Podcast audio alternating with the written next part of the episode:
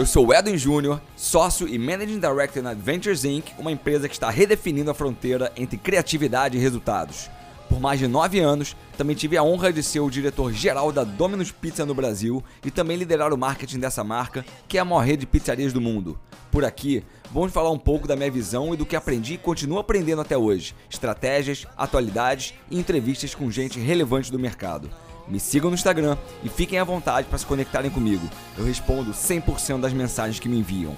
Esse é o marketing e algo mais.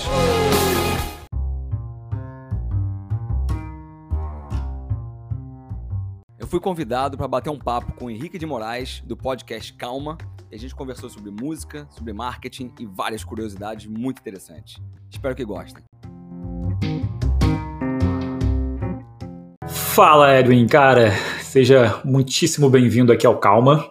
Queria começar já te agradecendo pelo seu tempo, é claro. Sei que é difícil encaixar esse compromisso na agenda, então muito obrigado pela generosidade e também queria dizer, cara, que é um prazerzaço ter você por aqui. Tô empolgado, cafeinado e assim, pronto para o nosso bate-papo, cara. Obrigado, Henrique. Obrigado pelo convite. Pô, eu acompanho o seu podcast, tem muita coisa bacana. E uma coisa que eu preciso na minha vida é calma, porque eu sou um cara bem acelerado. Então vamos, vamos entender como é que vai ser essa, essa nossa história aqui hoje. Maravilha. Eu acho que eu, eu, criei esse nome, inclusive, porque eu acho que eu preciso um pouco de calma. É a minha busca pessoal. Na verdade, eu tento encontrar isso nos outros. É um mantra, é um mantra. Exatamente. Mas vamos lá, cara. Eu queria começar é, te perguntando é, sobre uma paixão que a gente tem em comum, que é a música, né? Eu descobri que você é um como você coloca, né, músico frustrado. Eu não, eu não, gosto desse termo porque eu acho que a música não frustra ninguém, né? É, tem, é claro, o sonho que a gente deixa para trás, mas, cara, a música para mim, pelo menos, ela só tem impacto positivo. E eu queria entender assim como que a música entrou na sua vida, como que ela, se ela ainda é presente e como que ela influenciou até na sua vida, assim, né, pessoal e carreira. Se você puder falar um pouquinho sobre esse assunto? É um assunto que eu amo, né? É assim, eu, você falou bem, cara. Eu nunca tinha pensado por esse lado, né? Na verdade, não frustra ninguém. Talvez frustre o, pô, eu querer estar em cima de um palco o tempo todo tocando. Aí tudo bem, aí tô frustrado, mas em termos de música, é uma coisa que sempre agregou muito na minha vida. E assim, quando eu paro para pensar um pouco, é, eu já refleti algumas vezes sobre isso. Pô, de onde vem essa paixão pela música e o estilo de música que eu gosto? É, assim, eu, eu, lembro nitidamente quando eu era pequeno, né, lá meus seis anos, sete anos, meu pai tinha uma, uma vitrola em casa e, e, pô, eu lembro nitidamente do, do vinil do, dos Beatles que ele escutava. Boa. E assim, e aquilo ali ele escutava às vezes e tal, mas meu pai, meu, meu pai nunca foi músico, ele não é um grande fã de música, mas eu lembro exatamente daquele, daquele momento, né, que, que ele botava às vezes para escutar. E assim, eu fui crescendo ali na minha pré-adolescência, e realmente quando eu comecei a curtir mais música, comecei a comprar muito, muito por CD, o vinil nem, nem tinha muito mais na, naquela época, no final da década de 80, início de 90, mas me impactou muito na casa de um amigo meu, cara, que eu morava em Portugal, onde você está hoje, né? Isso. Então, eu morava em Portugal quando eu era pequeno, e eu lembro, porra, do, do, desse meu amigo meu me apresentando o CD do Nirvana, né? Do hum. Nevermind. E, cara, aquilo me. Olhei aquele bebê, na, bebê pelado na capa. Falei, caraca, que loucura é essa aqui. E comecei a escutar e comecei a gostar mais desse tipo de, de, de som. E aí, nisso, cara, fui, fui, porra, fui crescendo ali, aí pô, o Green Day chegando forte, né, no início da década de 90, do, do porra, o CD Duke, que, pô, até eu tava escutando até essa semana de novo, é um estilo de, de, de banda que eu adoro também. É, gosto mais das, das, antigas. Hoje ficou meio, meio, pô, meio, meio down ali o negócio. Eu gostava mais do, do, das antigas. E aí, cara, lá para 94, 95, começou a me dar vontade de aprender a tocar, não só escutar. Então, nesse momento, já tinha pô, muito CD de Rolling Stones, é, Beatles, é, Nirvana, é, pô, Green Day, como eu falei aqui, Lenny Kravitz, sempre gostei muito de Lenny Kravitz também. E, e aí comecei a, pô, querer aprender a tocar guitarra. E aí eu lembro que, pô, tinha um amigo da, da minha avó, cara, que o cara, ele dava aula de, de guitarra. E aí eu, eu falei, pô, quero, quero aprender a tocar guitarra, mas, pô, eu queria talvez aprender a tocar violão primeiro. Aí o cara chegou para mim e falou assim, o Roberto, o nome dele. Ele falou, pô, Edwin, se você quer aprender a tocar guitarra, então, cara, esquece o violão, vai direto pra guitarra, vai ser mais fácil para você. E, pô, você vai ficar mais empolgado, mais, mais fácil. E aí, cara, foi isso. Aí eu, pô, fui lá, comprei uma guitarra. Nesse momento eu tinha viajado para os Estados Unidos. E, pô, minha primeira guitarra, olha que loucura, foi uma Gibson SG, cara. Então, assim, minha primeira Porra. guitarra já foi um, uma grande guitarra, né? É, e depois eu comprei uma Fender e tal, e comecei a, a tocar. Assim, é, a final do, de 99, ali, 97, eu tava no pré-vestibular. Vamos voltar um pouquinho. Eu tinha me mudado, né? Eu saí de onde eu me mudava e fui para outra casa, aqui no Rio. E comecei a tocar guitarra ali, fazia algumas aulas e tal, arranhava alguma coisa de rock and roll. Eu nunca fui um cara de muito so, de solar muito não. Eu sempre fui muito de base, roqueiro mesmo e por aí vai, porque eu acredito que eu não tenho grandes habilidades na mão assim para fazer isso. é, e, e, aí eu tava um dia, cara, e eu gostava de tocar alto. Eu tenho um amplificador Marshall, meu irmão, botava, botava na altura e botava lá as músicas, tocava os covers todos. E um dia, nesse prédio novo que eu tava morando, bateu na minha porta um cara que não conhecia e falou: pô, tudo bom? Meu nome é Gil, eu sou teu vizinho aqui de baixo. E, cara, é, eu achei que o cara tivesse. É, ia reclamar da, do som, né? E aí ele falou: pô, cara, eu tenho uma banda, é, a gente tá procurando um guitarrista, cara. Você quer, você quer entrar na banda? Eu falei, pô, vamos lá. Nunca, nunca tinha tocado em banda, né? né já tocava uns 5, 6 anos de guitarra, mas nunca tinha tocado em banda. E aí ele me chamou e eu fui lá para, cara, um estúdio lá, lá, em Vargem Grande, aqui no Rio, perto aqui da, de onde eu moro hoje. E lá eu comecei a, a, ter uma paixão maior, porque a gente começou a fazer algumas músicas próprias, comecei a ter esse clima de banda. Pô, a gente tocou em vários barzinhos, em várias casas de show aqui no Rio, quando eu era menor.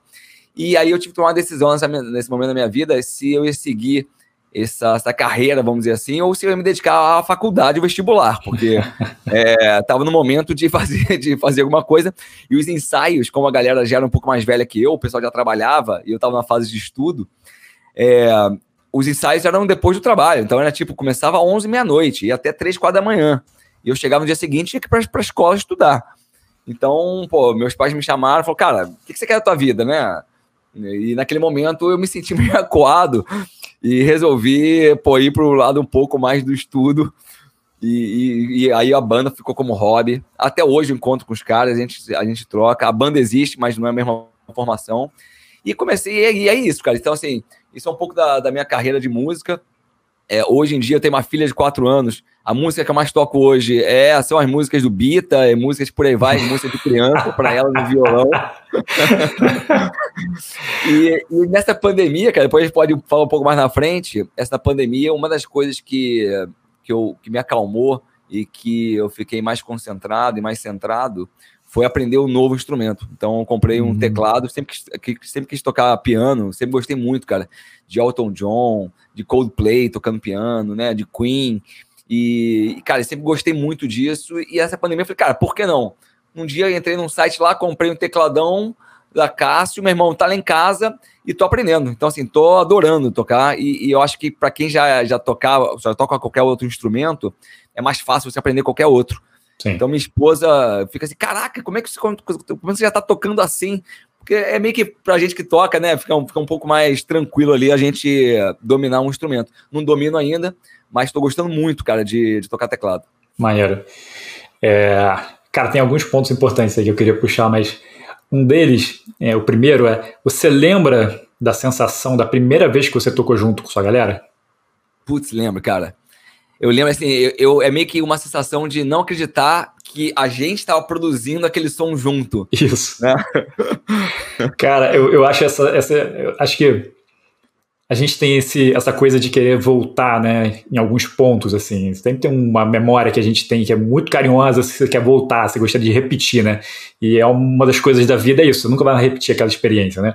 É, e uma delas é essa, cara, do, das primeiras vezes que eu toquei, assim, junto com banda, porque é uma sensação tão única. Eu falava, é, quando a agência era menorzinha, a gente ficava junto lá é, em Niterói, eu cheguei a cogitar de pagar aula de música para todo mundo, para a galera tipo, aprender a tocar uma música juntos e saber como era a sensação de trabalhar junto para fazer uma coisa, sabe, tipo, nova e, e ver aquilo acontecendo. Porque é, eu sempre é, é, uso esse, essa metáfora da banda, né, para a galera, porque eu falo o seguinte, cara, é, às vezes a gente fica tão sobrecarregado com o dia a dia da agência, de tanta coisa para fazer e tudo mais, especialmente a galera de criação, acaba entrando na mesmice, né? Começa a ficar meio repetitivo ali, fazendo mais do mesmo. E eu falo isso, eu falo assim, cara, Galera, a gente tem que ser foda. Eu falo assim, tipo, imagina se a gente fosse uma banda, porque a banda, você não faz sua melhor música depois de ser contratado ou depois que ser um orçamento milionário. Então, assim, não fica esperando, tipo, a gente pegar uma conta absurda ou o cara falar assim, toma aqui todo o dinheiro do mundo pra você fazer o que você quiser. Não, vamos fazer foda agora com os recursos que a gente tem, porque é isso que vai fazer a gente chegar mais na frente onde a gente quer chegar, sacou? E aí, então, essa, essa a, a, música ela foi muito importante para mim nesse sentido de, de construção de é, saber como, como é quando você está fazendo de fato uma coisa, construindo uma coisa juntos, sabe? E também na parte criativa, porque eu, sou, eu, é, eu comecei a agência por causa da parte criativa, né? E ela substituiu durante muitos anos a música. Agora eu estou voltando também, curiosamente, eu também estou voltando a tocar. Mas durante muito tempo substituiu a minha necessidade por criar, sabe? A agência, né? Tipo, a criação é, ali de, de design ou de fazer campanha e tudo mais. E aí eu queria entender um pouco como é, a música, se você acha que ela te influenciou na sua carreira como marqueteiro, de alguma forma. Cara, eu acho que assim, é, a música, né, ela, ela te, te, te, leva para um viés um pouco mais, talvez, criativo, né? Porque eu acho que quem já toca há muito tempo, é, em algum momento, o tocar, vamos dizer assim, uma música que você já conhece, né, com cover, alguma coisa assim, ela é legal, mas você sempre quer algo mais. Uhum. Então, acho que esse algo mais, de buscar algo mais, de querer criar alguma coisa diferente, eu acho que isso é um pouco da, da cabeça de marqueteiro, né? Você, você não está satisfeito com um padrão que está ali. Pô, você quer fazer uma coisa diferente. Aí você pega uma música e você, em vez de tocar igual que a banda toca, você muda aquela, aquela, aquela melodia, aquela coisa assim, para você fazer da, do, da sua maneira, né? Para você, porque você acha que vai ficar mais interessante, porque você quer ter novidades. Então, um pouco disso. É, cara, e eu já me atrevi a escrever algumas músicas. É, e assim, mas é, não, não, sou, não fui, acho que com grande, grande vitorioso nisso. Tem uma pasta aqui no meu, no meu computador cheia de letra, né? Na época de adolescente. Aí hoje eu, pô, vai dar uma lida assim, meus negócios nada a ver, mas no, no, final do dia, quando você vai ver, escutar né, as letras por trás das músicas que pô, a gente gosta, é, eu acho que tem um pouco disso, né? É o momento de cada um que tá botando para fora ali algum, algum, algum sentimento, alguma coisa assim. Mas eu acho que, é, respondendo porra, a tua pergunta, é isso, cara. Eu acho que é um pouco de, de querer sair um pouco do padrão e querer fazer uma coisa diferente, né? Sim. Então, é, é, um conformismo, né? Eu acho que todo marqueteiro mesmo tem, assim como músico, né? Pelo menos a galera que gosta de criar, né? Tem, tem isso, tipo, tá sempre querendo mudar um pouco o status quo, né? Querendo movimentar as coisas. Deixa eu fazer mais uma pergunta só relacionada à música, cara. Você, você sente falta, porque você é da época, você sente falta da experiência de comprar discos e CDs? Cara, eu tava, olha só, como curioso, eu tava, eu tava ontem, eu tava indo para casa, aqui da agência, e aí eu falei assim, Porra, ah, não, na verdade eu, eu tava escutando a Rádio Cidade, que é a Rádio Rock aqui do Rio, e aí estavam é, falando sobre o lançamento de um, de, um, de um CD, de um álbum novo do Bruce Springsteen. E aí falou que o cara já tá há, há cinco ou seis décadas com número um em top álbuns da, da Billboard. E aí, aí foi justamente isso. Falou que pô, hoje em dia tá difícil de mensurar a quantidade de álbuns, porque não tem mais e tal. E aí eu, eu, eu tô pensando assim, cara, eu acho que eu vou começar a comprar vinil. Eu, eu ontem tava pensando nisso. E aí, e aí, assim, eu lembro, cara, nitidamente eu indo nas lojas, escolhendo os CDs. É, pô, eu lembro o primeiro CD Oasis que eu comprei, aquele Morning Glory, aquele negócio. Na minha casa tinha um estante de, cheio de CDs, né, organizado por nome, por, por ordem alfabética, por estilo de música. cara, eu sinto muita falta disso. E eu tava pensando justamente em, em voltar mais pro vinil. Só que, assim, eu acho que agora vai ser um. Cara, é um pouco complicado, né? Porque é, é, é uma brincadeira cara agora, né? Vinil. Uhum. E aí precisa de, precisa de dedicação, precisa de um monte de coisa. Mas eu sinto muita falta disso, cara. Eu acho que isso aí nunca vai voltar. Acredito que nunca vai voltar. Sim. O que vai acontecer são esses malucos aí de retrô querendo ficar no vinil. É isso que vai acontecer. É, pois é. Eu acho que, cara, era uma experiência é, que era meio transcendental, assim, cara. Essa, é isso que você falou exatamente, você ir pra loja, escolher, às vezes você escolhia pela, pela capa, né, assim. Cara, aí você, passa o dedinho assim, ó, lembra? Passando o dedinho assim, pá, pá, pá, pá, pá, pá, passando o dedinho. Barulhinho, né, cara, da causa nostalgia, tá, tá, tá. E falando da, e falando da capa, é, pô, essa semana eu fui numa livraria, eu vi um livro lá, cara, que, que, que era um livro da, da, das capas de, dos álbuns mais influentes de, de rock e o porquê, o porquê de trás de cada capa. Hum. E aí, pô, tem vários. E é dividido por década, de 70 até 2000. E aí tem todas as capas de Offspring, Green Day, Full Fighters e por aí vai, Nirvana, explicando o porquê de cada capa. Cara, fiquei maravilhado, vou, vou comprar esse livro. Animal. Pô, muito maneiro, cara. E o fato de você abrir, cara, aquele livrinho. Eu lembro até hoje, a primeira banda de rock and roll mesmo, assim, que eu ouvia, foi. que eu comecei a ouvir, eu comecei velho, foi Guns. E era aquele Live Era, sabe? Que era um. Porra, tinha uma para, para um, um trozolha, assim, de, de, de, de capa, né? De, de, é um livrinho mesmo.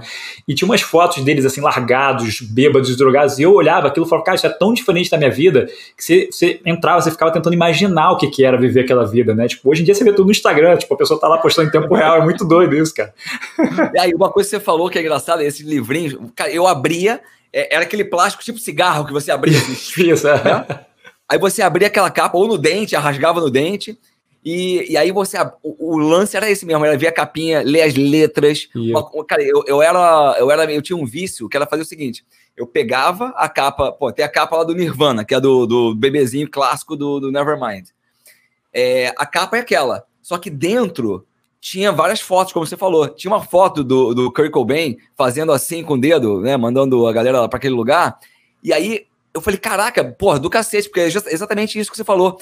Cara, que cara é esse, meu irmão? Pô, eu só vi os caras ali na capa. Ou nos, nos, nos clipes da MTV. E aí, o que, que, eu, que, que eu fazia? Comecei a fazer? comecei a escolher as melhores fotos internas, eu virava e virava a minha capa daquele CD. Ah, que então, maneiro, você pegar, cara. Se você pegar hoje meu, o meu Nevermind, tá o, o Kurt Cobain mandando o sinalzinho do dedo.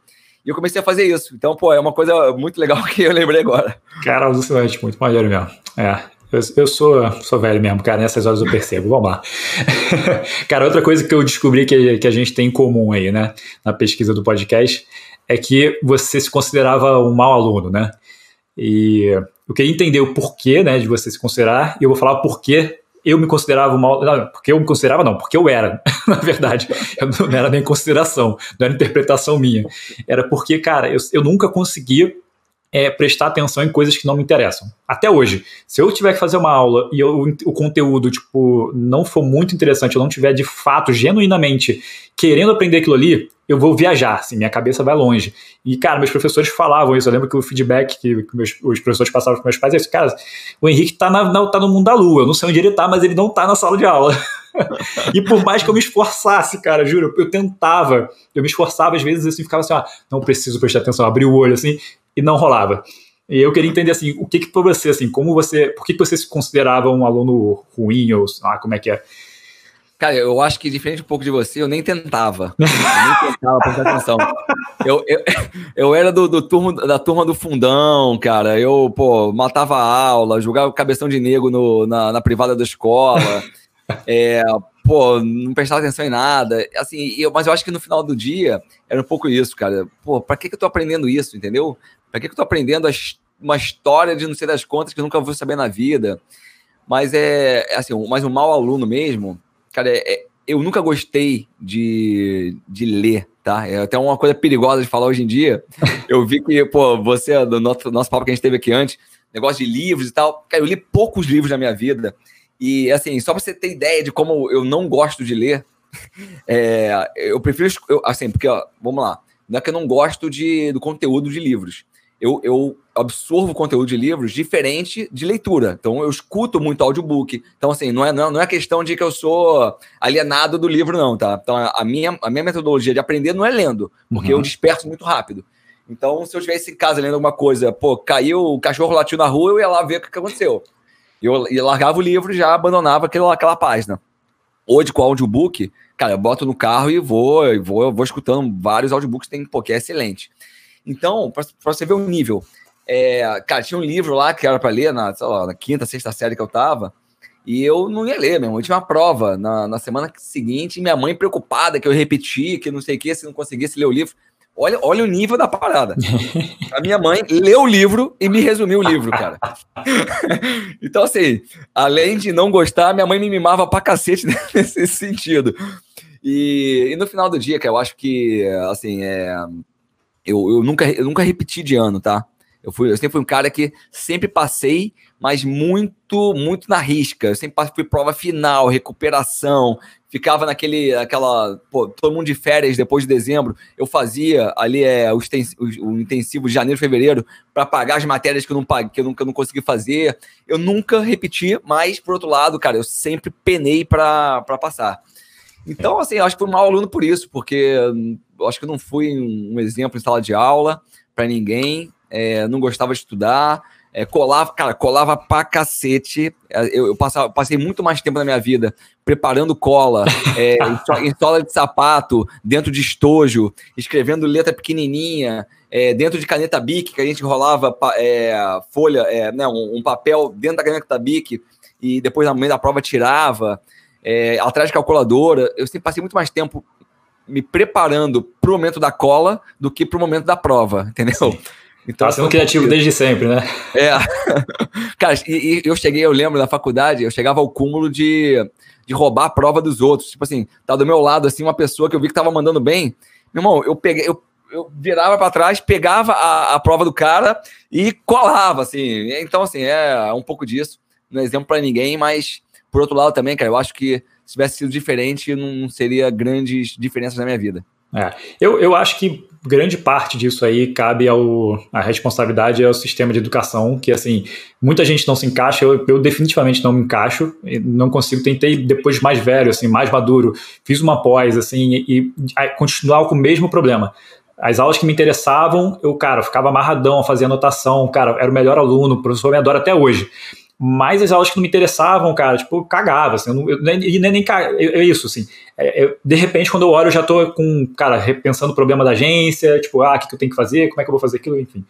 É, isso que você falou da leitura, cara, só para trazer aqui, é, é, é, interessante porque, um, esse é um hábito que eu desenvolvi, eu desenvolvi agora, velho, velho mesmo, assim, tipo, tem um, de um ano e meio pra cá. Uhum. E foi depois que eu ouvi um podcast em que um, é um cara que eu acho foda, que é o Naval Ravikant, sempre falo dele aqui no podcast, em que ele fala que ele sempre leu e ele parou de ler depois que as redes sociais entraram, ele não sabia por quê. E quando ele foi investigar, ele percebeu que ele estava achando que ele estava informado, vendo tweets, vendo posts, essas coisas e texto de blog. E aí o que, que ele fez? Ele falou, cara, vou começar a tratar os livros como é, post de blog. Então eu começo a ler qualquer um, eu pego, eu não fico mais assim, tipo, ah, preciso terminar esse livro. Eu pego, leio, aí às vezes começa um livro da metade, e aí, tipo, volto pro início, e ele começou a zapear, ele falou que ele começou a, a, a de fato desenvolver essa paixão de novo. E eu falei, cara, isso é um bom teste. E, para, mudou a minha vida, assim, porque de fato, eu faço isso, eu faço isso, eu tô lendo cinco livros ao mesmo tempo e eu vou zapeando de um para o outro, sacou? Sem me preocupar tanto se eu, se eu vou terminar, se não vou, isso tira esse peso, sabe? Tipo, de cognitivo de você, ah, não terminei esse livro, não posso começar outro. Foda-se, começa outro, porra. Você tá curioso? Vai ler sobre você tá curioso. Não tem e regra, né? Não tem regra. E sobre o áudio, né? Porque, cara, o áudio é muito importante. Eu acho que pouca gente dá o valor devido ao áudio, porque eu, eu sou, eu comecei o podcast porque eu sou fã de podcast. Eu não, eu não ouço tanto audiobook porque eu acho caro. na, na maioria das vezes eles são mais caros do que se comprar um livro para Kindle.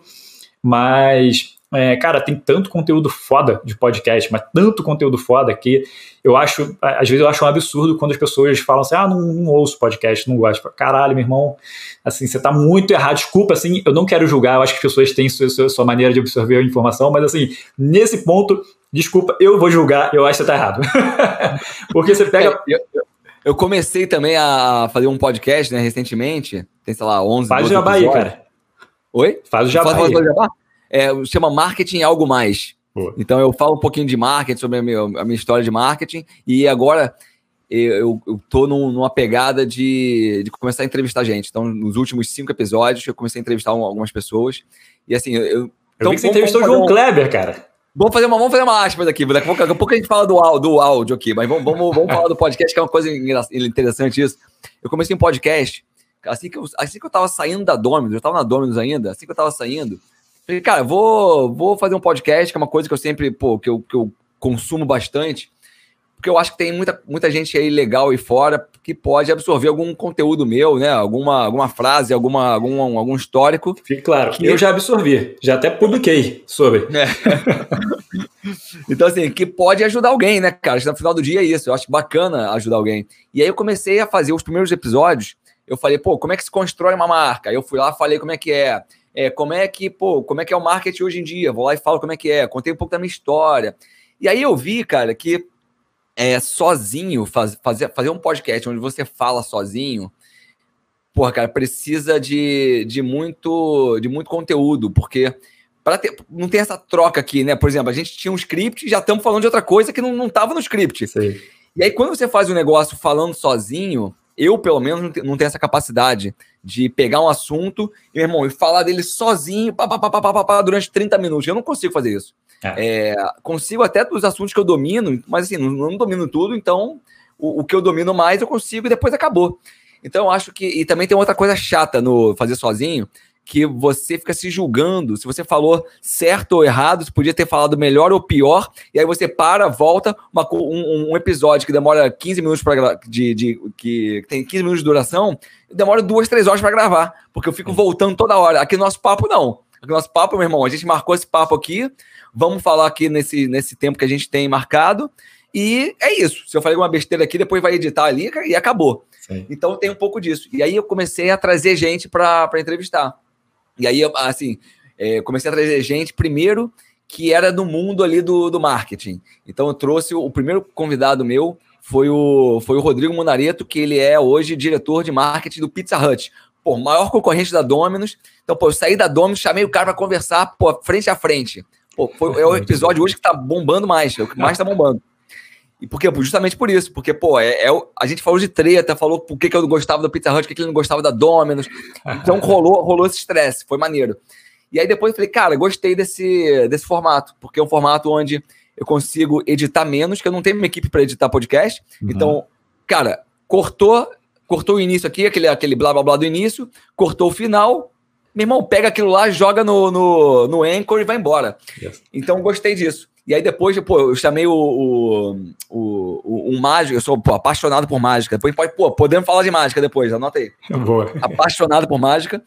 E eu chamei pô, o mágico que eu adoro também pro podcast, depois da Gina Indelicada, pô, um perfil que tem 5 milhões de seguidores. E o último que eu entrevistei essa semana, semana passada foi o João Kleber, na, na terça-feira. João Kleber, um cara que participou de um comercial da Domus há um tempo, e é um cara que também que, pô, fez parte da minha infância no Para Para Para. A galera de Portugal aí também conhece o João Kleber no Fiel Infiel, que ele fez há pouco tempo aí. E eu vou começar a fazer isso, cara. Vou começar a trazer gente para trocar essa ideia. É. Um, fechamos aqui. Vai, segue aí que eu, pô, baguncei tudo. Nada, cara, porra. É, tem uma coisa que é importante falar disso aí, que é você foi lá e fez, meu irmão. Tipo, cara, isso é tão fundamental que as pessoas ficam muito tempo lapidando. Quando a gente faz sozinho, realmente, eu tenho alguns episódios que eu faço sozinho também, que eu lanço de vez em quando assim, que vão no meio dos episódios de entrevista, e realmente dão muito trabalho e eu tenho que ter um script assim completo, cara, porque eu não consigo improvisar também. Eu sou péssimo improvisando sozinho. Eu, eu me sinto uhum. esquisito e eu começo a repetir as palavras e boto um monte de maneirismo no meio, fica muito esquisito. Então tem que ter um, um, roteiro. E acaba, às vezes é meio, meio, meio até escroto porque eu fico tipo um robô, né? É, exatamente.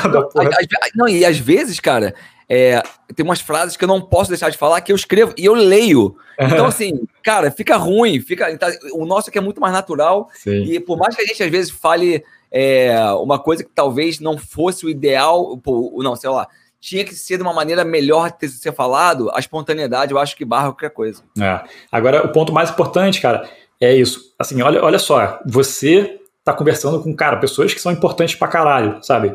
E esse conteúdo está disponível de graça. Esse, para mim, é o ponto principal do podcast, cara. Você tem acesso, bota qualquer CEO de qualquer empresa no mundo, você vai encontrar um bate-papo desse cara com alguém falando sobre os, os playbooks dele de vida pessoal, de trabalho, de tudo, cara.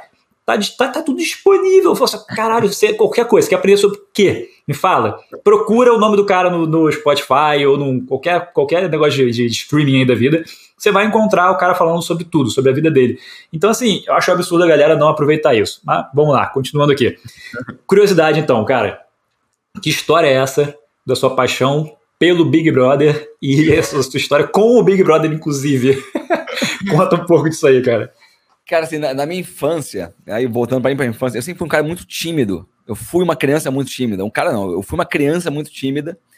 E aí, cara, é talvez porque eu mudei de país muito cedo, né? Eu, eu me mudei para Portugal quando tinha 6, 7 anos, me mudei para Portugal, cultura nova, estudei em escola americana aí, então não sabia falar inglês, pô, mas as aulas de história, geografia, tudo em inglês, não entendia nada. Então me sentia um pouco ali. Mas aí, quando eu voltei pro Brasil, lá com uns 15 anos, mais ou menos, já. Só, só uma dúvida, você ficou quanto tempo aqui? Ah, 15 anos, beleza. E quatro anos. Não, fiquei quatro anos em Portugal. Ah, tá. Mas quando eu falei, quando eu voltei pro Brasil com uns 12 anos, ah. e aí com 15 anos mais ou menos, eu comecei a, a meio que me re, ter uma rebeldia dentro de mim. Eu comecei a ser esse aluno ruim, comecei a, pô, a, a, querer me vestir diferente dos outros, comecei a querer fazer gracinha, pô, ser o piadista da sala, por, por pura rebeldia. E aí, cara, é, e aí uma coisa que sempre me encantou bastante, e eu acho que talvez possa ser um pouco negócio de música, negócio de músico frustrado e tal, eu sempre quis é, ser famoso, eu sempre tive isso. Porra, caraca, como é que deve ser ser famoso? Deve ser um negócio muito louco. Justamente por isso que você falou. Cara, que, como, é que, como é que deve ser a vida de um cara que sai na rua e, e todo mundo conhece? Deve ser uma loucura isso. Uhum. É, uma, é, um uhum. estilo de vida tão distante do que, do, do, do que 99% da, da, da, da população que, cara, eu queria experimentar um pouco isso. E aí eu lembro nitidamente, cara, é, em 99, 99 ou 2000, agora não lembro, foi por ali. É, vendo Fantástico, falou que ia chegar no Brasil um programa que, pô, ia tornar as pessoas milionárias e famosas. Falei, cara, porra, eu tava ali com meus 20 e poucos anos, falei, ali no, terminando a faculdade já.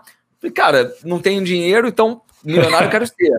E, e famoso eu também quero ser, então vou tentar juntar os dois. E aí, pô, lançaram a, a primeira inscrição pro Big Brother 1, é, me inscrevi, só que pô, o primeiro foi a maior armação de todas, né? Onde eles chamaram pessoas convidadas, porque eles queriam é, provar aquele modelo ali de, de programa. Mas eu me inscrevi para um, me inscrevi para dois, me inscrevi para três, me inscrevi para quatro, me inscrevi para cinco. E assim, as coisas que eu fazia eram um negócio bem tosco mesmo, tá? Era... Dar um exemplo. Cara, literalmente, ó, cara, esse, esse que eu fui chamado, foi em 2005, é, eu fui literalmente Peguei uma melancia, cortei a melancia, botei na cabeça. comprei um roupão, cara, no supermercado, laranja, um roupãozão. Comprei, botei. Imagina só, eu, eu tava em São Conrado, aqui no Rio, para quem não conhece, Rio de Janeiro. Tem, tem uma orla aqui, tem São Conrado, que é uma parte da, da orla. Um amigo meu morava ali, um amigo meu, pô, que topava, é o Peter, que até, pô, grande amigo meu, que mora no Canadá até hoje. E, e ele falou, cara, filma pra mim aqui, eu vou fazer umas graças. E o que que eu fiz? Cara, melancia na cabeça, roupão, nada a ver. Imagina só, você tá em frente à praia ali. Então você saía da praia, meu irmão, tinha um maluco ali, pô, eu entrevistando a galera, meio que repórter. Fala aí, beleza? Pô, o que, você faz da vida? Pô, a pessoa tá bebendo cerveja, pô, me dá agora essa cerveja aí, pegar a cerveja do cara bebia. É, pô, fala aí na, pra câmera aí, pô, Edwin no Big Brother. Aí começou, começou a fazer isso. E aí, eu, cara, eu fui chamado. Aí eu fui chamado em 2005 para justamente é, fazer parte do, do processo de seleção. Então eu lembro, cara, eu estava no trabalho, eu trabalhava numa indústria química nessa época, e, e aí ligaram pô, pro, pro, meu, pro meu celular, falou, ó, aqui é da, da Rede Globo e tudo mais, a gente acabou de ver aqui o seu, seu crivo aqui da, da, do vídeo e queria chamar você para conversar aqui pro, pro Big Brother. Pô, só que não pode falar para ninguém, isso é segredo de Estado, porque se vazar você tá fora, não sei o quê. Eu falei, pô, beleza, vamos nessa. E foi, pô, na semana seguinte, falei para ninguém, na semana seguinte, pô, fui pro hotel, era uma, pô, tinha que chegar tipo 7 da manhã no hotel. Cheguei no hotel. O cara falou: ó, chega no hotel, não sai do carro, vai uma equipe aí te pregar. E, pô, já me senti ali um famoso, né? Então, dentro do carro, a galera me pegou, me jogou pro quarto, falou: ó, daqui a pouco vão te chamar. Aí me chamaram, desci pela escada. Pô, quando eu entrei numa sala, para mim ia ser um papo, cara, tipo eu e você aqui, né? Um, uma primeira, um primeiro papo. Mas não, cheguei na sala, meu irmão. Era uma. Era um meio que. O pessoal sentado em forma de U, assim tinha umas 15 pessoas, e no meio desse U tinha uma cadeira e uma câmera aqui na frente. Pô, Caraca, delícia! Não sabia que ia ser assim. E aí sentei lá, é o que eles chamam de, de cadeira elétrica, onde pô, os diretores da Globo, o Boninho, a galera da produção, eles começam a disparar um monte de pergunta e você vai respondendo ali. E aquilo ali é justamente, para quem pô, vê Big Brother, agora, agora não está mais assim o formato da, da, da abertura, mas antes abertura era a galera na cadeira, falando e tudo mais. Então, exatamente aquilo ali foi o que eu gravei. E, cara, aquilo ali foi, tipo, meia hora de papo. É, foi, pô, muito intenso. E aí depois me mandaram pro quarto, falou, ó, se você é, for chamado, você vai, você vai, vai, vai é, a gente vai te ligar hoje à noite. É, para você fazer o exame de urina, exame de fezes, o que tiver, tóxico, não sei das quantas, para você participar do negócio. E aí, pô, fiquei em casa esperando o negócio acontecer. É, não aconteceu, mas falaram que eu ia é, ficar de reserva. Então, ó, se tiver, se tiver alguma desistência, você vai, vai entrar. Só que, pô, começou o programa, eu não entrei, fiquei frustrado com o negócio. E aí depois, cara, internamente eu descobri que, que tinha uma amiga minha, amiga não, amiga da minha mãe, que, que fazia parte da produção do Big Brother. E aí ela me falou que quem entrou no meu lugar foi o Alan, né? O cara que tinha um Black Power, para quem vê o, o, Big Brother. Foi na época da Grazi, então. É. Você poderia ter namorado a Grazi. Que... É, exatamente. poderia ter namorado a Grazi. Olha, olha a loucura. Eu brinco até com a minha esposa hoje, ó. Pô, se não fosse o Big Brother, pô, poderia ter namorado a Grazi. Então, assim, de alguma maneira, é, o que, é que eles fazem, né? Ou eles faziam, não sei como é que eles estão tocando agora. Para cada perfil, tinham duas pessoas. Então, o perfil hum. do cara, Black Power, meio alternativo, assim. Não, tem duas pessoas. Então, para que se um desistir, eles plugam outro. Hum. Então, é mais ou menos isso. E aí, de lá para cá, cara, é, os, depois, depois, esse Big Brother eu quase não vi, porque eu fiquei meio revoltado, que eu não entrei e tudo mais, podia ter sido eu. Mas depois eu comecei a ver. E assim, é, é um programa que, que eu sei que é, é, é, polêmico, a galera acha que não é legal, mas eu gosto porque é uma puta de uma experiência humana ali. E, a, e as tretas são ótimas. Então, muito, história. muito bom, cara, muito bom. É, cara, deixa, deixa eu fazer uma pergunta que talvez soe meio aleatória aqui, para quem não conhece a sua história, mas aí você pode de repente contextualizar. É, o que que tá na sua cortiça hoje, cara? Qual foto que tá? cara, é... quer que eu fale da cortiça não? Pode falar, cara. Tem que contextualizar, senão a galera vai ficar perdida também. Né? Vamos contextualizar, né? Então, o que é a cortiça? A cortiça é o seguinte: eu tava fazendo. Pô, eu tava nessa indústria química que eu falei para você ali. Tava fazendo marketing estratégico, é um marketing de mais de precificação, de fazer orçamento, e não esse marketing criativo que eu gostava. Eu trabalhava de, porra, de terno, uma pasta é, de couro, nada a ver comigo. E eu, pô, quis, pô, eu quero trabalhar para uma marca grande, quero trabalhar para uma marca famosa, quero fazer acontecer no mercado e por aí vai. E aí eu comecei uma pós-graduação e nesse mesmo momento é, meu pai me chega lá com, com um DVD do O Segredo, né, aquele famoso O Segredo, onde basicamente, em grande resumo do, do livro e do, do filme aí, do documentário, se você mentalizar e você se imaginar em algumas situações que você realmente quer, o universo vai conspirar a seu favor e você vai chegar lá. Então, é basicamente isso. Então, eu, eu entrei nessa jornada e aí, pô, dentro da, da pós-graduação, eu conheci algumas pessoas ali do grupo e a gente começou a fazer alguns trabalhos de grupo para o Spoleto, que é o Grupo Trigo, que é dono do Spoleto, do Cone, e, e era dono, dono da Dominus até recentemente primeiros contatos com, com, com, essa empresa, cara, eu tive, comecei a mentalizar que eu queria trabalhar ali por, pelo estilo, pela vontade, pelo, por ser uma marca grande, pelo, pela vontade de, crescer. E aí, o, a cortiça aí que o, que o Henrique tá brincando é o seguinte: é, eu peguei uma foto de uma lasanha, que era o produto do Chipoleto, é, e um contra-cheque que eu tinha na época que eu ganhava dois mil e poucos reais. Eu peguei meu contra-cheque e peguei a lasanha. A lasanha eu botei na, na cortiça. O contra-cheque eu apaguei. O nome da empresa era Quaker Chemical. Apaguei com liquid paper. Escrevi espoleto. É, apaguei o meu salário, que era dois mil e pouco. Botei quatro mil reais. Colhei na cortiça. Todo dia de manhã eu acordava, olhava para aquela cortiça. Usando a mentalização do segredo. Falava, cara, um dia eu vou chegar lá. Um dia eu vou ganhar quatro mil reais. Um dia eu vou trabalhar no espoleto. E o universo conspirou a meu favor. é, uma, uma das pessoas dentro do meu grupo, como eu falei, né, trabalhava no Espoleto, a gente foi entrando cada vez mais na empresa, foi abrindo vagas, fui me candidatando e, porra, foi aí que começou a minha história em, em alimentação. Então, a cortiça que o Henrique se referiu a isso, é a vontade de querer fazer alguma coisa, né? Isso. Então, assim, o que está na minha cortiça hoje é.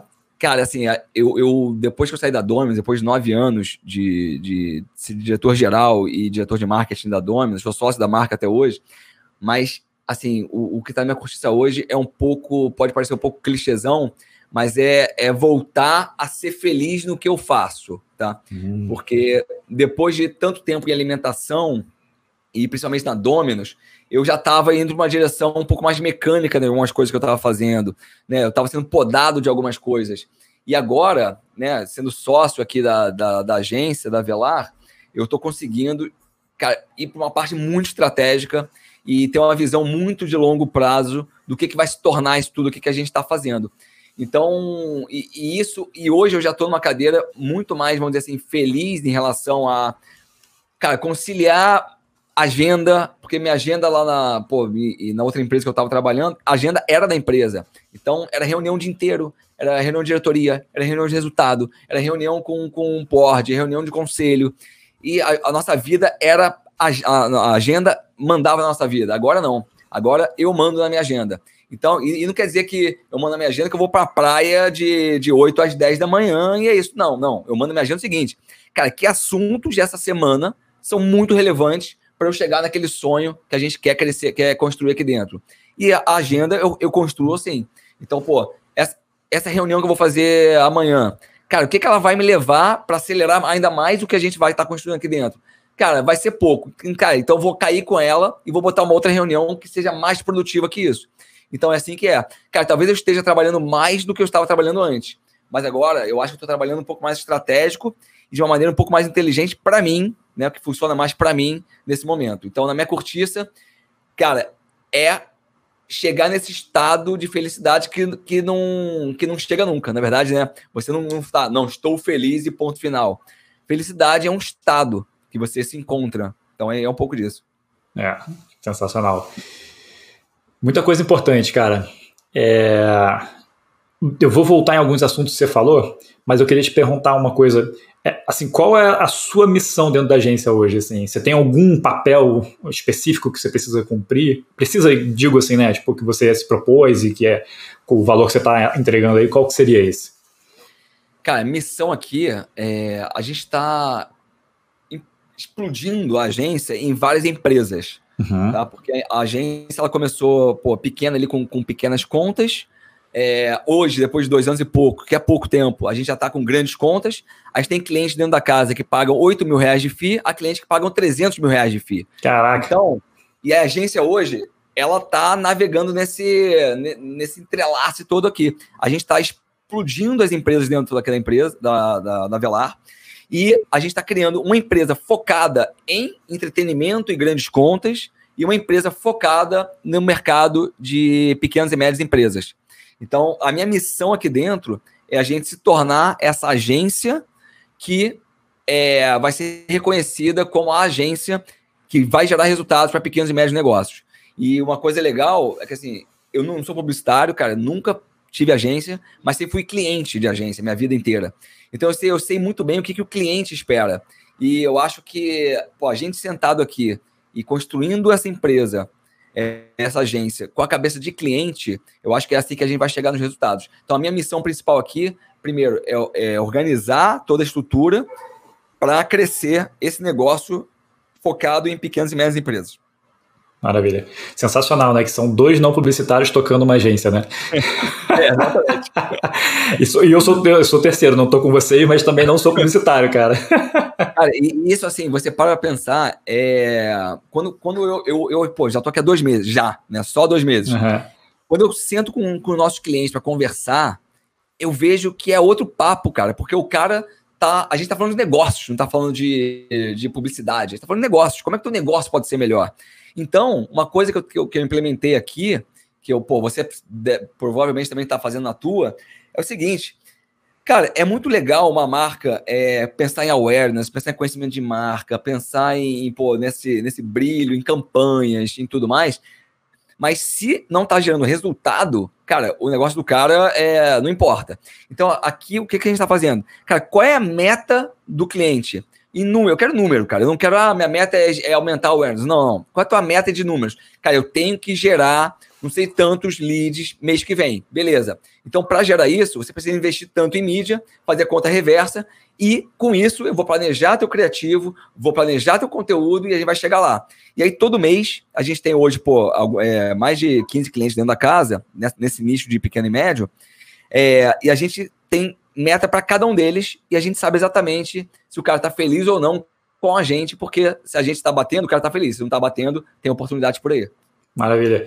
É engraçado, né? Porque isso parece tão óbvio, mas tão pouca gente faz essa engenharia reversa de tipo, cara, isso acontece direto lá na agência também. A pessoa chega lá e fala assim: ah, é, eu tenho, sei lá, tantos X reais aqui para investir e eu quero gerar tantos leads por mês. Eu falo, ah, beleza, você já sabe quanto é que é seu custo de aquisição, custo por lead? Ah, não sei. Beleza, vamos ver aqui a média do seu mercado. Ah, beleza, é tanto. Aí fala assim: olha só, você não consegue. O máximo que você vai chegar vai ser mais ou menos aqui. A gente pode otimizar o máximo, mas assim, a gente está te dando uma visão realista. E assim, ninguém faz a conta, sabe? Tipo assim, é tão simples quanto isso. Eu, eu cheguei a uma conclusão, cara, fazendo umas pesquisas. É, assim, publicitário não sabe fazer conta. Não faz conta. Sério, não faz. Ele ser artista, né? É, olha só, uma, da, uma das coisas, e aí, pô, dividir uma coisa legal com, com, com você, com o teu público aqui do, do podcast a gente rodou uma pesquisa com 4.500 agências, tá? E o número um de, de maior desafio das agências, que eles falaram, pô, qual o maior desafio que vocês encontram no teu dia a dia? O maior desafio, com 16%, é, é não conseguir gerar valor para o cliente. Ou seja, o cliente não está conseguindo enxergar valor no pagamento que ele está fazendo para você. Quando você deixa de ser investimento para o cliente e passa a ser custo, acabou. Você, linha, acabou. você vira linha negativa no PNL, no DRE do cara, acabou. E, e aí, então, isso, esse 16%, ele soma-se a outros 9%, que é também não consegue reter cliente. E aí uma coisa depende da outra. Sim. Se você não está gerando valor, você não retém cliente. E isso é 25% do desafio. E aí, os outros 17% é que você não consegue convencer a diretoria e o outro que você não consegue é, é, fazer um valor vamos dizer, é, fechar um valor do seu serviço. Uhum. E aí, uhum. justamente é isso. Você não consegue, ó, por isso aqui, por isso tudo aqui que eu vou te entregar, você vai pagar isso.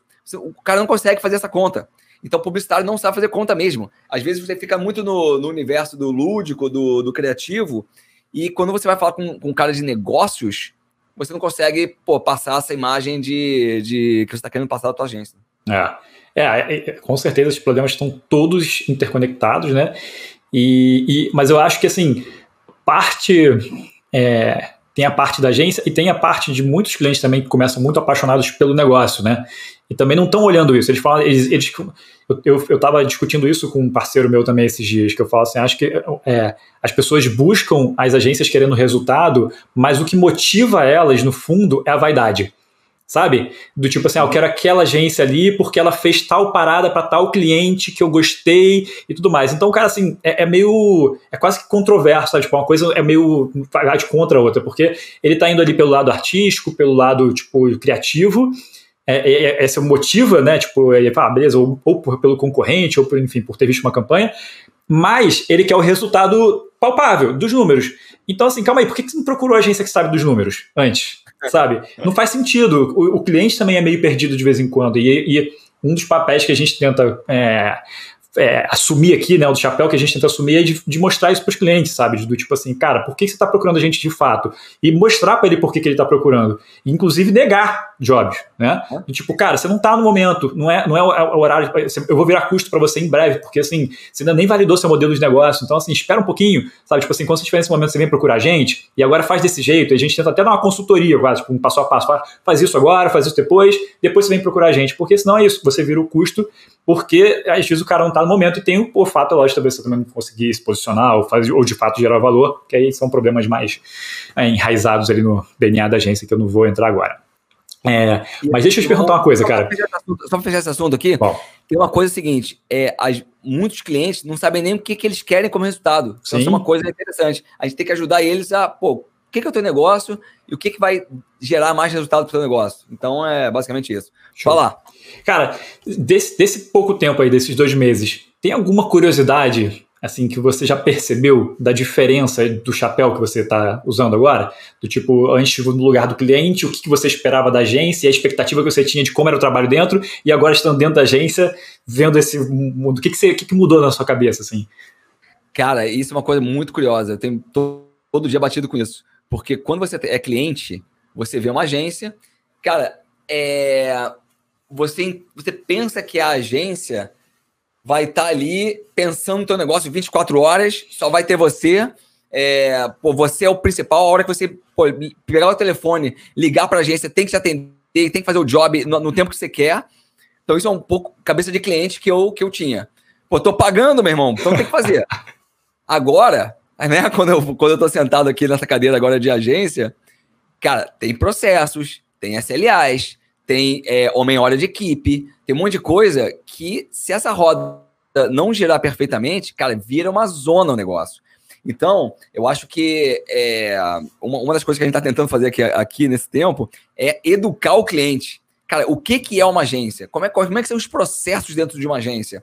Para ele entender também e ter empatia de ambos os lados. Sim. Então, é óbvio que a gente, como agência, tem empatia com o cliente de, porra, quando é urgente, meu irmão, é urgente. Vamos, vamos fazer, porque, pô, a gente é a agência do, desse cliente, então vamos fazer acontecer.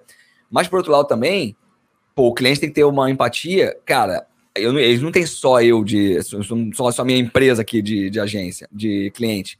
Então, eu acho que é, é um pouco desse universo de, de expectativa e realidade em relação ao que, que o outro pensa do outro. É um, é um, pouco disso. Sensacional, cara, assim, porra, porque é, é muito, é muito alinhamento, né? A gente, a gente tá, tava conversando esses dias sobre isso. Cara, vamos fazer um playbook e um vídeo de onboarding do cliente que explica para ele qual é o papel dele, o que, que ele pode esperar da gente, porque é isso, a gente tem essa sensação e, cara, é, é, ninguém faz ideia. A, agência é um dos piores modelos de negócio que existem.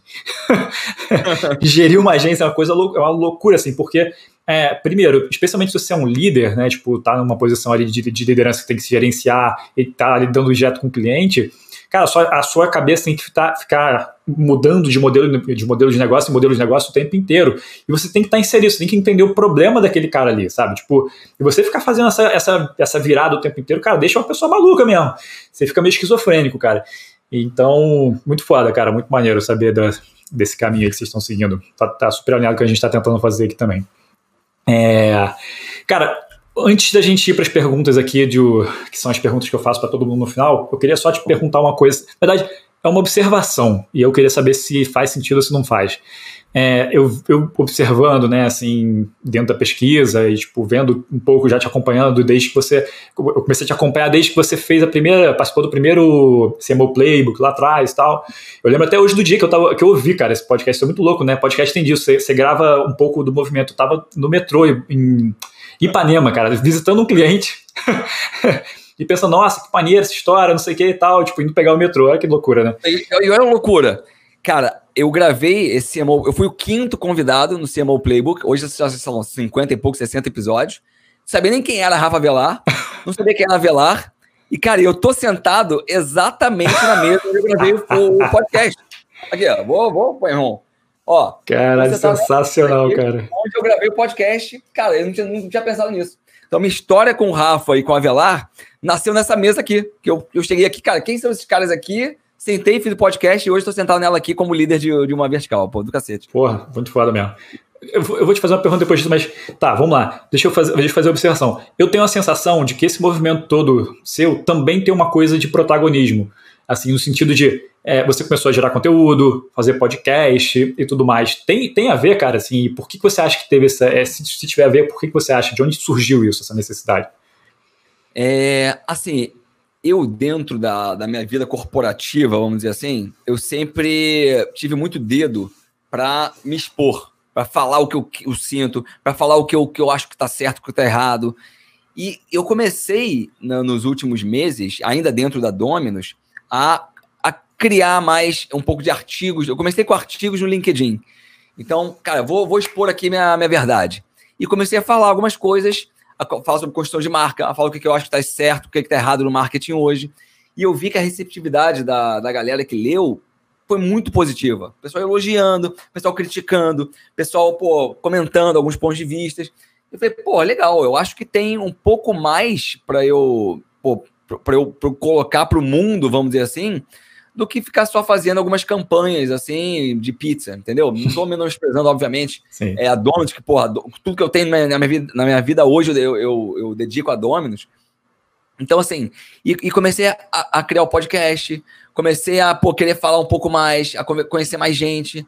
Pô, meu LinkedIn tinha 500 pessoas, hoje tem, pô, 5 mil pessoas. Então, assim, eu começo a, a, a querer ter um destaque de voz no cenário de marketing. E aí, conhecendo o Rafa, né, um cara que, pô, admirei, pô, desde a primeira vez que sentei aqui nessa mesa, eh, eu acho que ele tem um pouco disso, né? Ele fala as verdades, ele, pô, tá cagando pra opinião dos outros. E eu, dentro da, da Domus, eu não podia fazer muito isso, porque eu não podia cagar pra opinião do, do presidente, não podia cagar pra opinião do conselho, né? Então, aquilo foi me minando um pouco, né? Nos meus últimos 12 meses na Dominus, é, quem me conhecia nos últimos oito anos, nos últimos, o último ano que eu estava na Dominus, viu que a minha energia minou. Porque justamente eu acho que deu esse clique em mim. Cara, putz, eu acho que eu queria fazer uma coisa que eu não estou fazendo. E aí, aquela, eu volto para aquela cortiça da felicidade. Então, minha felicidade ali dentro, ela foi minando. E aí, hoje, quando eu dou esse step aqui para esse novo negócio, eu acho que tem muito isso que você falou assim. Eu acho que é, é aqui eu posso, cara, eu posso botar o dedo na cara do Rafa, que é o dono da agência, e falar, cara, tá errado, meu irmão, é assim que se faz. Ah, não, beleza, vamos fazer assim. Então, assim, hoje eu consigo fazer um pouco disso. E eu acho que é assim que eu vou encontrar um pouco meu meu rumo de protagonista, como você mencionou. Maravilha. Pergunta, se você conseguir responder rápido essa pergunta, assim, mas se você pudesse dar uma característica do Rafa que você acha foda, qual seria? Cara, o Rafa, eu, esse é um pouco o que eu falei, ele tá cagando pro opinião dos outros. É. Ontem a gente tava exatamente falando disso, cara. A gente tá num puta de um projeto aqui, e aí a gente tá num projeto que a gente vai. É... Vou dar um spoilerzinho aqui, a gente tá. A gente vai criar alguns produtos e serviços para agências, tá? Para outras agências. E aí, é, a gente. Ó, eu perguntei pro Rafa ontem, tava com o meu time aqui, falei, Rafa, cara, gostou do projeto achei do caralho, foda. Eu falei, mas me responde uma coisa: você compraria esse produto ou serviço que a gente está servindo como, como, como, como um cara dois anos atrás, dono de agência? E aí ele, não. não, porque eu sempre caguei para opinião dos outros. Então eu sempre quis fazer tudo sozinho. Eu não sou o perfil, eu não sou a persona desse daqui. Mas tenho certeza que 99% dos publicitários, dos donos de agência vão querer. Mas, aí, aí, então, para mim, a característica é essa. Maravilha. É, cara, me diz aí de um a três é, audiobooks que você recomendaria. cara, é, vamos lá. Eu sou fanzaço, fanzaço já há uns 4, 5 anos do Gary Vaynerchuk. Não sei, pô, você deve possivelmente conhece o cara. Mega do empreendedor, começou do zero, tem, pô, agência, tem outros negócios hoje. Então tem um livro dele chamado Jab, Jab, Jab, Right, right Hook. É, basicamente, ele simula um box, né? Então, você dá alguns jabzinhos e na hora que abrir, você dá um hook, um, um gancho muito grande. É exatamente isso. Então, ele, nesse livro, ele com, é, foi best-seller esse livro, ele conta exatamente uma estratégia de conteúdo para você fazer hoje em dia. Vai fazer os conteúdos, vai fazer os conteúdos. Cara, quando você vê uma brecha, você lança o conteúdo que vai levar a tua empresa para outro nível. Então, é um pouco disso que ele fala, que é muito legal. Então, chama Jab, Jab, Jab, Right Hook. É muito legal. E o. Cara, eu, eu li recentemente Originais, do Adam Grant. Eu não sei se você conhece esse livro. Cara, eu tô lendo eu... porque eu ouvi você falar e, e, e ouvi mais duas pessoas falarem dele da mesma semana. Aí eu comecei a ler, porque eu tô achando foda, muito foda. Então, esse livro, cara, ele basicamente ele fala o seguinte: é, como é que os inconformistas mudaram o mundo. E aí, dando um exemplo muito claro aqui, é, aí eu falei isso já no meu podcast recentemente, que para mim a maior sacada do, do livro é essa. Se você quiser, então, quem, quem tá escutando não quiser ler o livro, não precisa. Só isso aqui que vocês vão, vão, vão, vão precisar entender. Como é que os inconformistas mudaram o mundo? Na verdade, cara, quanto mais conteúdo você criar e jogar para o mundo, é, maior vai ser o feedback do mundo em relação ao que você está produzindo. Então, exemplo super simples. Beethoven, Mozart, todos esses compositores fodas que todo mundo conhece, que fez obras incríveis, eles fizeram muita merda também ao longo da vida deles compuseram muita coisa ruim, muita, muitas composições horrorosas. Mas por terem feito tantas coisas, eles fizeram coisas maravilhosas. Então é um pouco disso. Então isso é um pouco de, de como esse pensamento do livro que eu acho pô, uma, um pensamento muito legal. Perfeito. Terceiro livro, esse cara, eu tô vou começar, é, eu, eu, um livro que eu não li ainda, mas tá na minha prateleira, tá no meu audiobook aqui no meu, meu fone para começar a ler, é Sapiens, a história da uhum. humanidade. Um pouco da história da humanidade. Cara, todo mundo fala muito bem desse livro e eu quero começar a ler. Então é um livro que, eu, que tá na, na, minha, na minha cabeceira aqui. Cara, esse livro é muito foda. E especialmente o primeiro capítulo, é, explodiu minha cabeça, eu, releio o primeiro capítulo de vez em quando, cara, porque é para eu lembrar do contexto, da história das coisas, é muito foda. E uma outra dica, é, duas dicas na verdade. Uma, tem um TED do Yuval é, Harari, que são em 12 minutos ele explica esse, esse primeiro capítulo do livro, que é sensacional. E o, um dos últimos episódios do The Tim Ferriss Show é com ele. E caralho, puta que pariu, mané. Que episódio. Sim, vou ver, sensacional. Vou ver, então. Vou ver bom. quem sabe eu não preciso ler o livro. É, é porque é o grande, né? O livro é grande. Cara, para você, o que é sucesso? O que é ser bem sucedido? Vamos colocar assim.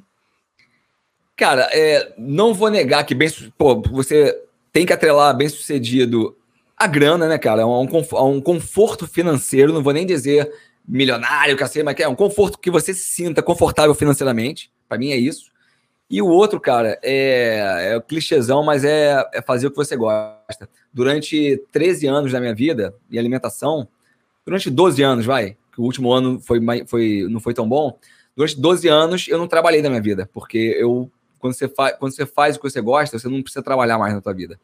E é isso que eu estou buscando. Então, bem sucedido para mim é não ter que trabalhar mais na vida, mas fazendo o que você gosta. Maravilha.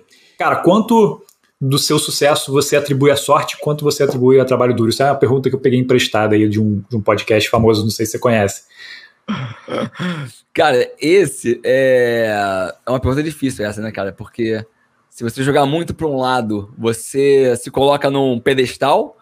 Se você jogar muito para o outro, você se coloca que você não fez muita coisa, né? Que foi sorte. então, cara, é, no meu sucesso, assim, não, nem, não sei nem se é meu sucesso, não consigo falar do meu sucesso, mas, pô, a minha carreira, assim, até onde eu tô hoje, eu acho que teve ali um, um 60-40, vai, de, de dedicação minha e 40% de sorte. Porque eu acho que a sorte, na verdade, é conhecer as pessoas certas para te levarem a alguns lugares que você não, não chegaria sozinho ou não chegaria tão rápido. Então, pô, minha história inteira, assim, de.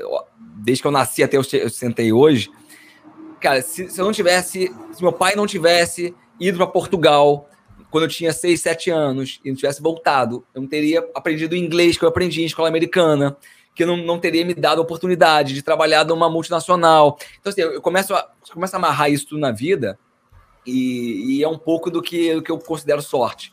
Né? É um pouco de sorte que eu tive mas que não foi sorte. Olha que interessante. Eu tive sorte de estudar numa escola americana e ter um inglês fluente hoje. É, mas não foi sorte do meu pai me colocar numa, numa escola americana. Uhum. Foi, foi o lado de. É, os outros, o outro lado, né? Que é totalmente dependente dele, que ele, porra, teve o mérito de ser promovido na empresa onde ele estava e foi expatriado para Portugal. Então, assim, é uma coisa mistura na outra. É, mas eu acho que no final do dia, cara, o 40% que eu, que eu falei aqui de sorte é conhecer as pessoas certas. Eu estou sentado aqui onde eu tô, porque há um ano e meio atrás eu topei, por sorte, fazer um podcast com um cara que eu nem conhecia, que era o Rafa. Então, se eu não tivesse topado, ou, ou se minha agenda naquele momento fosse mais importante do que talvez um podcast que tava, tivesse começando, eu não estaria sentado aqui hoje. Então, porra, isso para mim é um pouco de sorte.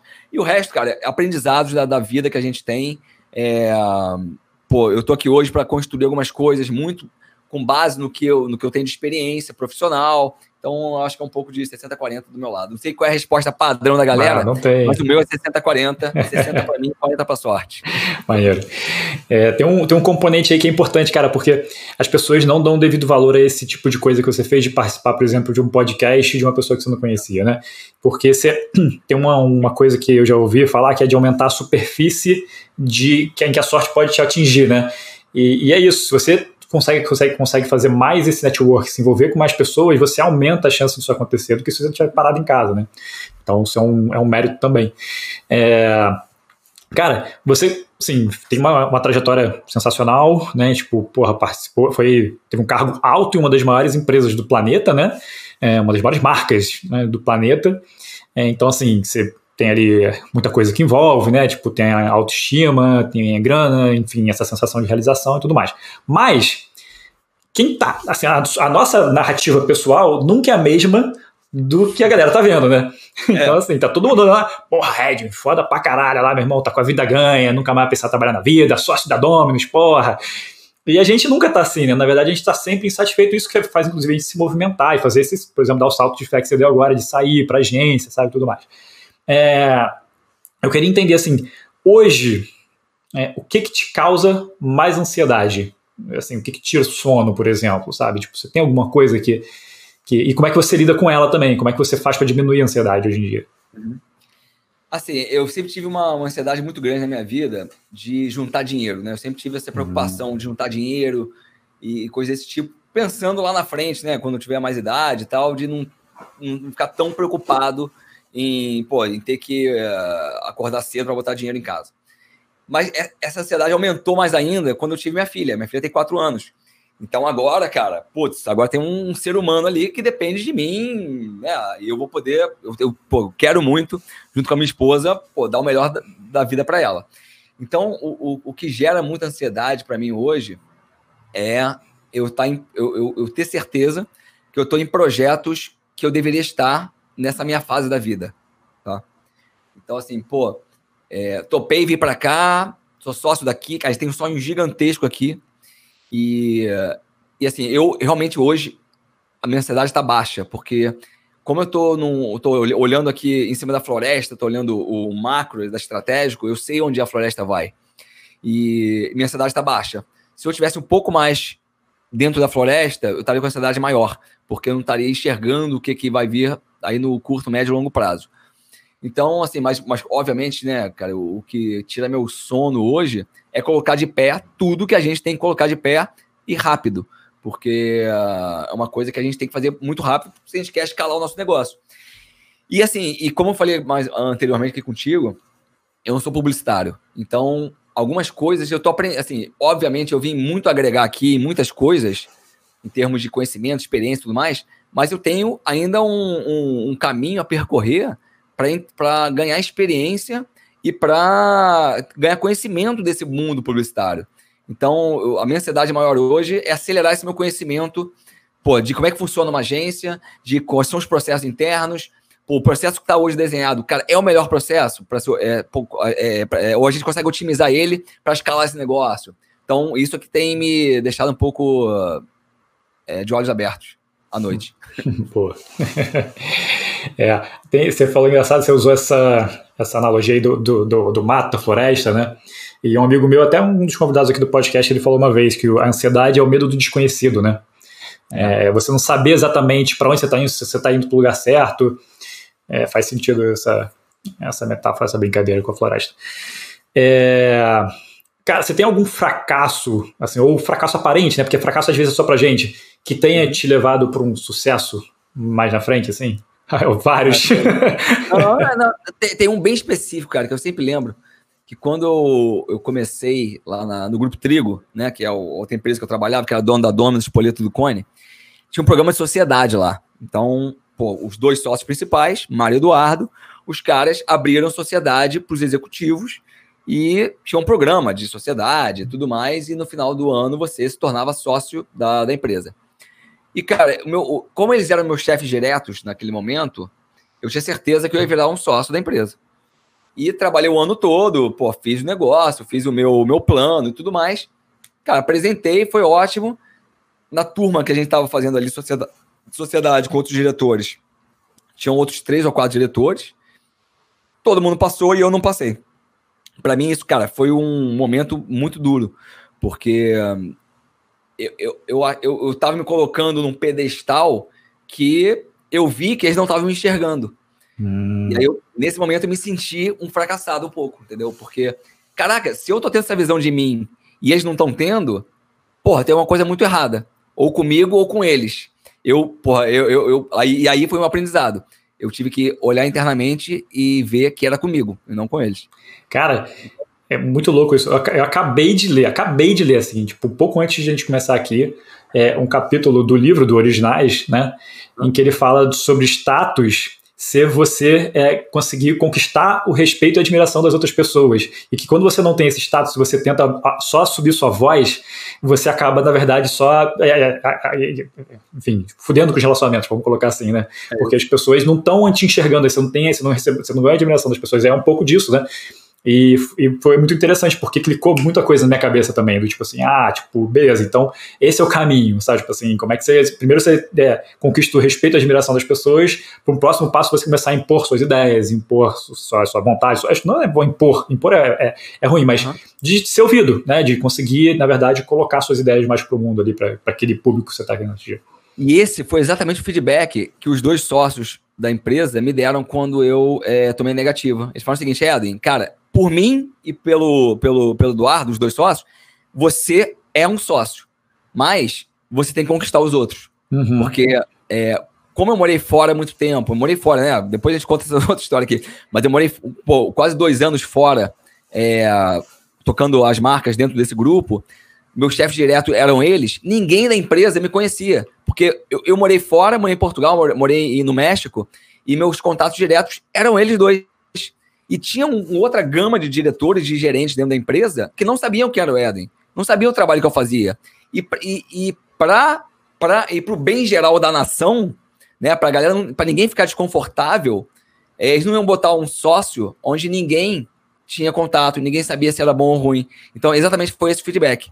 É, e aí, cara, foi, eu comecei um trabalho meu interno de conexão, de, porra, de, de networking dentro do, da, minha, da, minha, da minha própria empresa. E aí, depois de um ano, cara, consegui, virei sócio e, pô, saí da sociedade quando a gente vendeu a Dominus. E aí começou a minha história na Dominus, na nova fase da Dominus. Maravilha. Cara, última pergunta aqui para a gente fechar então. É, se você pudesse falar aí com seu eu de alguns anos atrás, você pode é, botar o pininho aí onde você quiser na timeline, mas eu, eu, costumo falar em 10, 15 anos atrás, assim, né, que tem um, um tempo bom de aprendizado. É, o que, que você diria para o Edwin lá de, de, de 10 anos atrás ter mais calma? Cara, é... essa pergunta é sempre, é sempre difícil você, você se colocar nessa situação, né? Mas eu acho que um, algumas coisas na minha carreira, na minha vida pessoal, é, eu quis eu, eu, quis que acontecesse muito rápido, né? Então, pô, quando eu penso em, por exemplo, trocar de, de emprego, lá quando eu pensava alguns anos atrás, eu queria que fosse muito rápido. É, quando eu quis ter filho, eu quis ter filho muito rápido.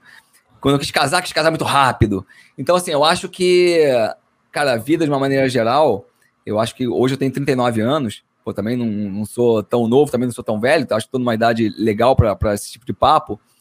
Eu acho que hoje eu estou numa, numa situação onde é, eu consigo enxergar que os momentos que eu tenho que acelerar e os momentos que eu tenho que, talvez, ser um pouco mais paciente. Eu acho que é um pouco disso. Eu acho que é não levar tudo pro, pro aqui e agora, entender quais projetos, quais coisas pessoais ou profissionais vão levar mais tempo e quais vão levar menos tempo.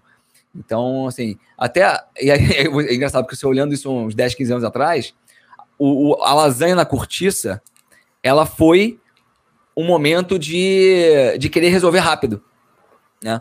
Uhum. Então, cara, sei lá, não, tem que botar isso aqui logo porque tem que acontecer mas naquele, naquele momento me ajudou, né? Sim. Hoje ah. em dia, cara, olhando para trás na lasanha, na cortiça, obviamente que não foi a lasanha, claro que não foi a lasanha. Foram os meios que eu fui me tornando, fui, fui os contatos, foi o trabalho que eu fiz com a empresa, foi a relação que eu tive com a pessoa na pós-graduação que me indicou. Então, olhando, olhando esse, esse caso da lasanha, da cortiça, a lasanha foi imediatismo, porque eu queria resolver logo, mas internamente, sem perceber, eu fui trabalhando o meu médio prazo. Sim. Então, não precisava ter ansiedade da lasanha. Precisava só trabalhar o médio prazo. Sim, é. É difícil enxergar isso, né? Mas o. É, eu gosto de falar sempre que. É, eu, às vezes eu fico com medo do nome do, do podcast ser mal interpretado, né? Porque é, eu não fiz o podcast pensando em, em tipo, ah, slowdown, de, de diminuir velocidade. Mas é veio de uma frase, e eu, eu, sempre repito ela aqui, que é impaciência com ações e paciência com resultados, do Navarro Ravikant, que é um pouco disso. É tipo assim, cara, você pode fazer o que você quiser, o mundo não vai mover na, na velocidade que você quer, sabe? Tipo assim, mas também você não precisa esperar, né? Por causa disso você vai ficar parado fazendo porra nenhuma. Você tem que fazer o que você tem que fazer o quanto antes, porque você tá ficando né, cada vez mais velho.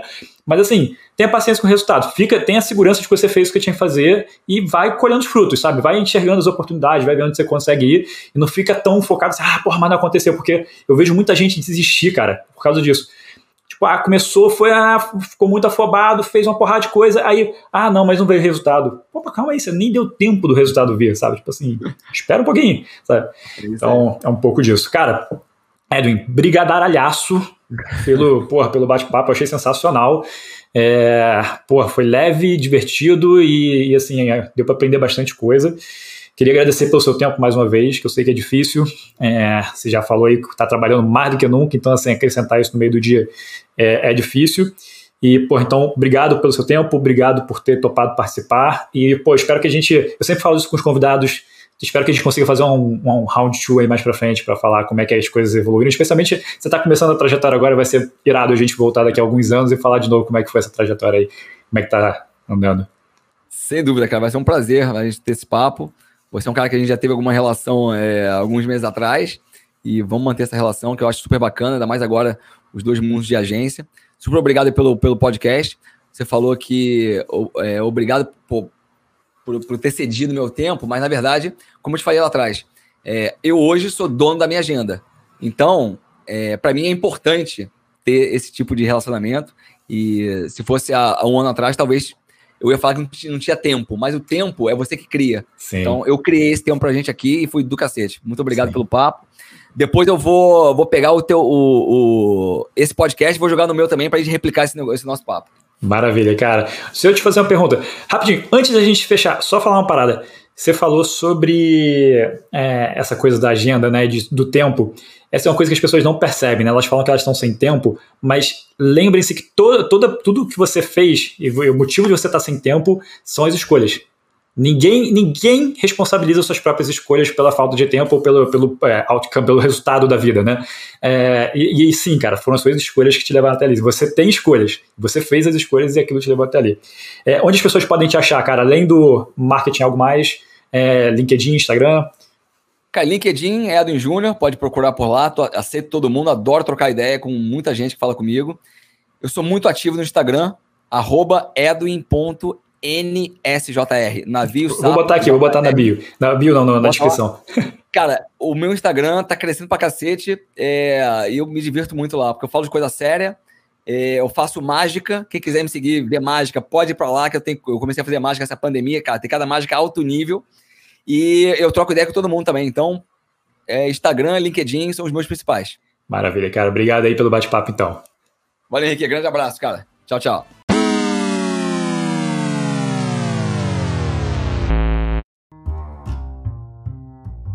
Espero que tenham gostado e caso tenha agregado algum valor para você, peço para se conectarem comigo no Instagram através do arroba edwin.nsjr e a gente troca uma ideia por lá.